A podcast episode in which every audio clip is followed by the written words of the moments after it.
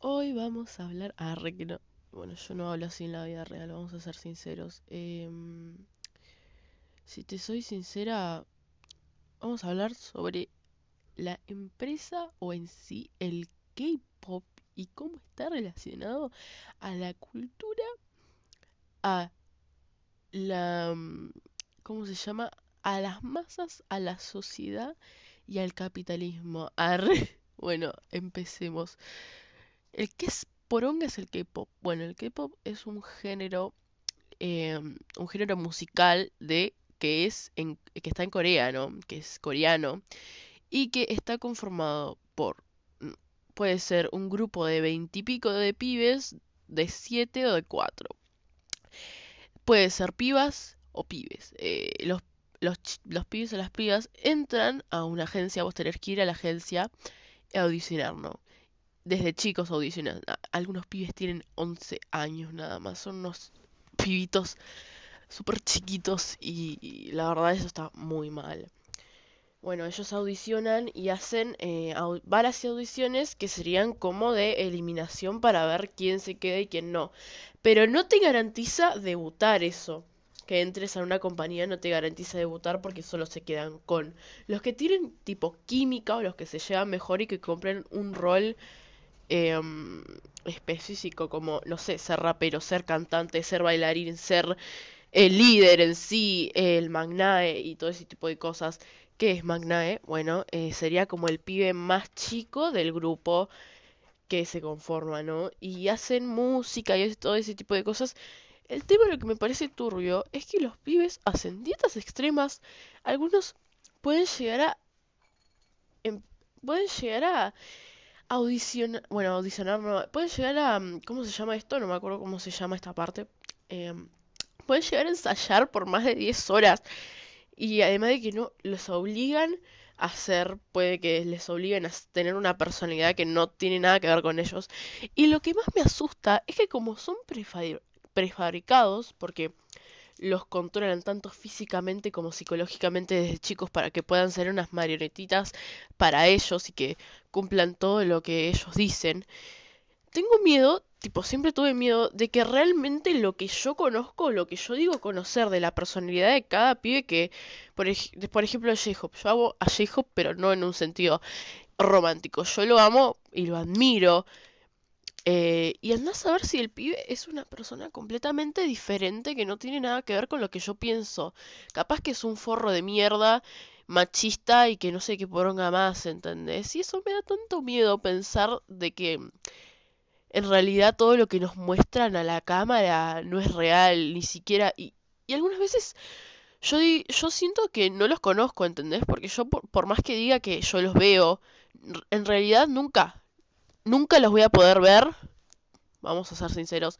Vivo en Argentina, en Latinoamérica, no tengo un peso, soy clase trabajadora y no sé ni siquiera si voy a poder voy a poder completar mis estudios porque que digamos yo no estoy muy bien tanto psicológicamente como financieramente, en ese sentido económico.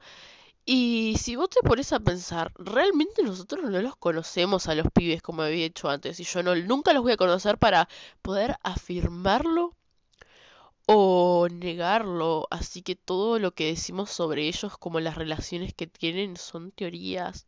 Por ejemplo, los chips. Nosotros no sabemos si son reales o solo son amigos que tienen un montón de confianza entre sí y no sé, se, de- se acercan o algo así, o los obligan a hacer eso para ser más cariñosos con cada uno para que puedan crear, mm, no sé, alguna distracción, ¿no? Para que se centren en ese problema y no en otra cosa, como por ejemplo en las relaciones fingidas. Seguramente habrá una relación que se creó para, no sé, para que no se centren tanto, por ejemplo, en los problemas económicos del país o en las cosas que tienen que ver con la sociedad y todo ese tipo de cosas, ¿no? Y capaz que muchas cosas de esas fueron o fingidas o no tienen nada que ver con lo que ellos realmente son o los obligan a hacer tantas cosas que ni siquiera nosotros nos damos cuenta que realmente eso y que eso pasa, ¿entendés? Y algunos pibes, yo conocí un caso de un pibe, de un idol famoso, no me acuerdo cómo se llama, que se suicidó. ¿Entendés la presión social y psicológica y física también que tenés que tener para poder cumplir los estándares que te impone la empresa, tus propios fans y en sí el país, porque si sos reconocido tenés que cumplir un, el típico estándar de el pibe o tierno o que es el que es malo, malo, muy malo, fuckboy y todo ese tipo de cosas. Tenés que ponerte vestuarios que no querés, tenés que decir cosas que tampoco querés, tenés que sentirte muy incómoda en unas relaciones o en algunas... Eh, Imagínate estar en una, por ejemplo, en una entrevista, ¿no? Porque los pibes siempre hacen entrevistas diciendo, no, mira, hablando sobre su comeback o algún álbum o la cosa que van a sacar, ¿no? Y te hacen una pregunta re incómoda. Vos tenés que aguantarte eso, sentar el orto y quedarte ahí, no te puedes ir porque si no tenés un problema con la empresa, ¿entendés? Y van a decir, ¿qué pasó? ¿Qué te pasó? Yo pienso eso y la verdad es una mierda porque además de que tenés tanta presión, tenés que aguantar esas situaciones del orto en donde te critican, en donde te preguntan cosas personales que no les incumben, ¿entendés? Como decir, tenés pareja. A no te importa si tengo pareja o no. A los pibes no les dejan tener pareja, ¿entendés? No les dejan eh, relacionarse con otras personas y tener un amor más que de amigos, un amor romántico. El, el ser humano por excelencia necesita amor y el amor es un sentimiento, le están sacando o le están sacando la posibilidad de tener ese sentimiento o al menos eh, decir, mira, tengo pareja porque ni simplemente lo querés decir y los pibes se tienen que ocultar todos los putos días porque los acosan, los acosan en su casa, en la calle y los reconocen. ¿Sabes lo horrible de que, por ejemplo, no poder ir a comprar algo, pan o algo por el estilo, porque tenés miedo de que te secuestren o que te, te vean y que ya no puedas volver a tu casa o algo por el estilo? Que te agredan o que, que todos los putos días sepas que hay gente que te odia con todo su ser y no sabes por qué. Y vos decís, la puta madre, eso es un montón. Y sí, es un montón porque tenés que aguantar críticas toda tu puta vida sabiendo que estás re mal por todas las cosas que tenés que hacer, todas las cosas, todos los estándares que tenés que cumplir. Y sabes que ni siquiera van a estar orgullosos de todo lo que haces, ¿entendés? Por más que sea una sola persona. Y te tenés por eso plantean tanto el amor a sí mismos, porque si el mundo no es, está en, vos sentís literalmente que el mundo está en contra tuyo, porque tranquilamente tus amigos, todos te pueden traicionar y tus propios fans te pueden hacer mierda, por más de que digas ellos me aman. Entonces por eso aplicás el amor a vos mismo porque vos estás solo, por más de que tengas compañeros, vos estás solo en ese en ese sentido. Nadie te ningún amigo te puede ayudar o darte consejos cuando vos tenés más experiencia que ese amigo porque vos sos reconocido mundialmente y sos un puto famoso. ¿Entendés de que en sí ser famoso es una cagada? Por más de que tengas plata, estás arruinado psicológicamente por todo lo que te hacen o todo lo que te pueden hacer o pensarlo simplemente. A los pibes venden fotos de ellos dormidos o, algo por el estilo yo creo que cuando no eran muy famosos, no sé, los BTS, vendían fotos capaz que de ellos dormidos o algo así y los reacosaban y los siguen acosando y quieren atentar contra su vida siendo de que supuestamente ellos son fans, ¿entendés? Hay fans que trascienden en sí eh, la, la definición de sí mismos, ser que te guste el contenido o la persona y ese tipo de cosas, ¿entendés? Los llegan a acosar, los llegan a perseguir todo el tiempo, saben la ubicación, saben, no sé, sobre su familia.